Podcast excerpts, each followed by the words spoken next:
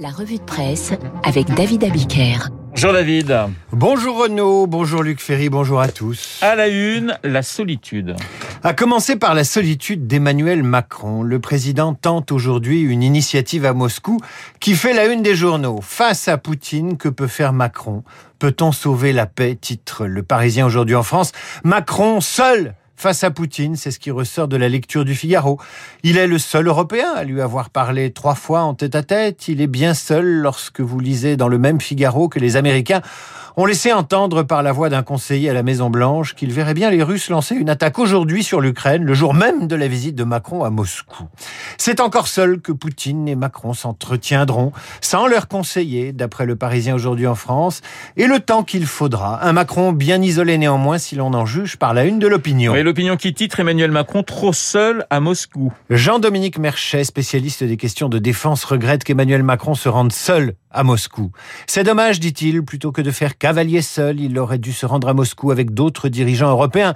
Peut-on prétendre faire de l'Europe un acteur diplomatique et se contenter d'un tel exercice en solitaire? Emmanuel Macron n'est pas mandaté par l'Europe, laquelle est divisée sur euh, le sujet diplomatique. Si l'absence totale de considération pour l'Europe est au cœur même de la stratégie de Poutine, alors un tel voyage en solo ne changera pas le regard méprisant du patron du Kremlin qui a pourtant assuré à Macron qu'il souhaitait le voir. C'est une source de l'Élysée qui le dit. Poutine aurait déclaré au président français Je veux aller au fond des choses avec toi. Je t'attends. Tu es un interlocuteur de qualité. Macron, un interlocuteur de qualité, mais un interlocuteur seul. Seul au point d'ailleurs de n'être pas totalement en phase avec les diplomates du Quai d'Orsay sur la question russe.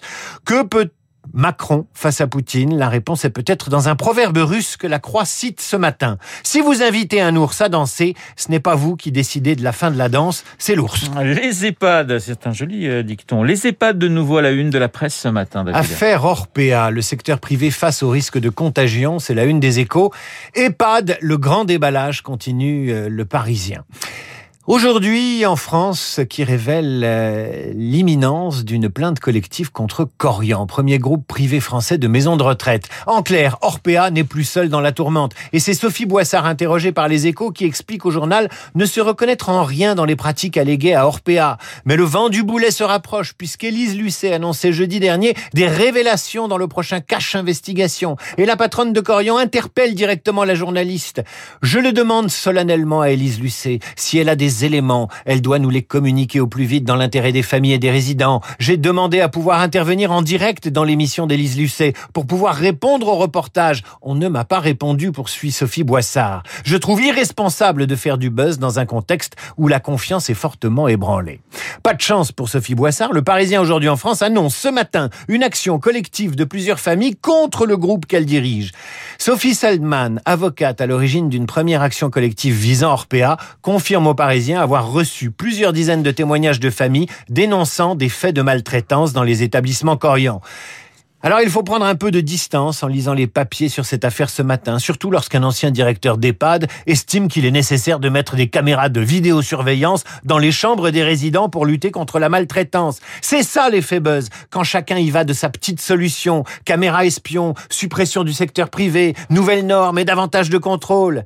Les Français ont choisi de déléguer à d'autres la prise en charge publique ou privée de leurs aînés, contrairement à d'autres pays où la famille vit avec ses anciens. Comment s'étonner, ici et là, qu'à l'isolement accentué par deux années d'épidémie s'ajoute parfois la maltraitance et aujourd'hui une certaine mauvaise conscience collective. Alors dans le Figaro, Laurence de Charette en est réduite à l'incantation. Une belle incantation, mais une incantation quand même. S'il faut prendre tendrement les mains de nos aînés dans les nôtres, ce n'est pas seulement pour chérir en eux ce que nous serons demain, mais c'est aussi pour recueillir l'inestimable trésor que cet âge donne à l'humanité et qui sauve le don et la fragilité. Je suis pas sûr que l'humanité en veuille de la fragilité. Alors, juste une petite, vraiment une petite correction, c'est Sarah Pardon, Salman. Sarah Salman. Voilà, et non pas Sophie Salman. Le sentiment de solitude, David, ne touche pas que les anciens, il concerne aussi les, les politiques. Marine Le Pen, une campagne en solitaire. L'opinion analyse ce matin l'extrême solitude de Marine Le Pen dans cette campagne où il est bon, dans le camp d'Éric Zemmour, d'afficher les ralliements pour montrer qu'on n'est pas seul, justement.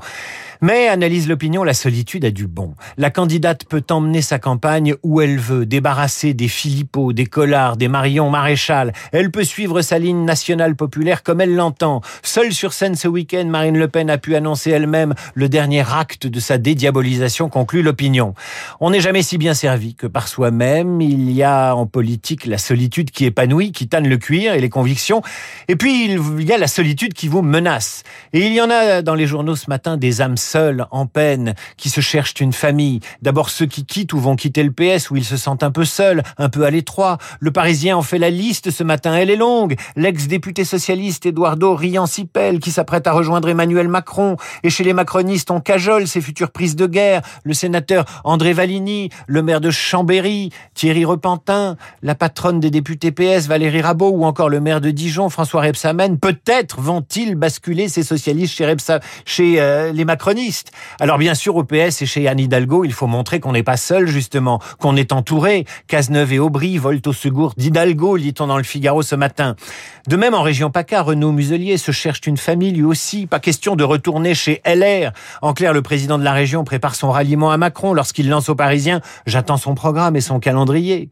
En politique, c'est connu, on chasse en meute et les loups solitaires sont rares. Terminons avec des nouvelles de Céline Dion. La tournée européenne de la chanteuse canadienne qui a annulé ses concerts américains est de plus en plus mise en question alors qu'elle doit débuter le 25 mai prochain.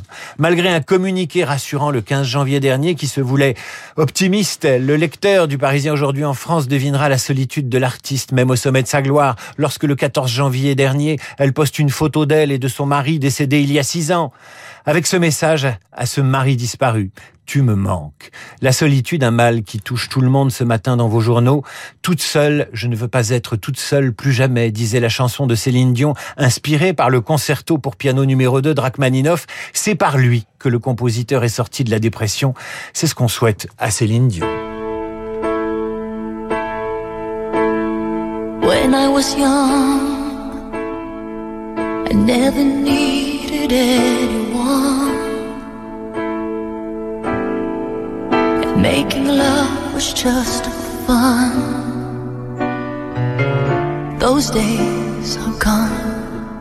Luc Ferry me regarde en me disant mais qu'est-ce que c'est que ça? Mais bah, c'est du Rachmaninoff à la sauce Céline Dion. Oui, Alors, bah, Luc j'aime dit que c'est de la soupe, voilà. Bah oui, mais c'est un soupe, tube ouais. mondial. oui, mais. Luc Ferry est un bien. conservateur et donc il préfère Bah, l'original. Voilà. Merci Et en tout cas encore, c'est David. pas, ça vaut pas le concerto en sol de Ravel, mais bon. Bon, mais, mais on en, mais écoutez, on en parlera de Ravel si vous êtes sage un, un petit peu, un petit peu plus tard. Luc Ferry dans un instant, c'est dans un esprit libre.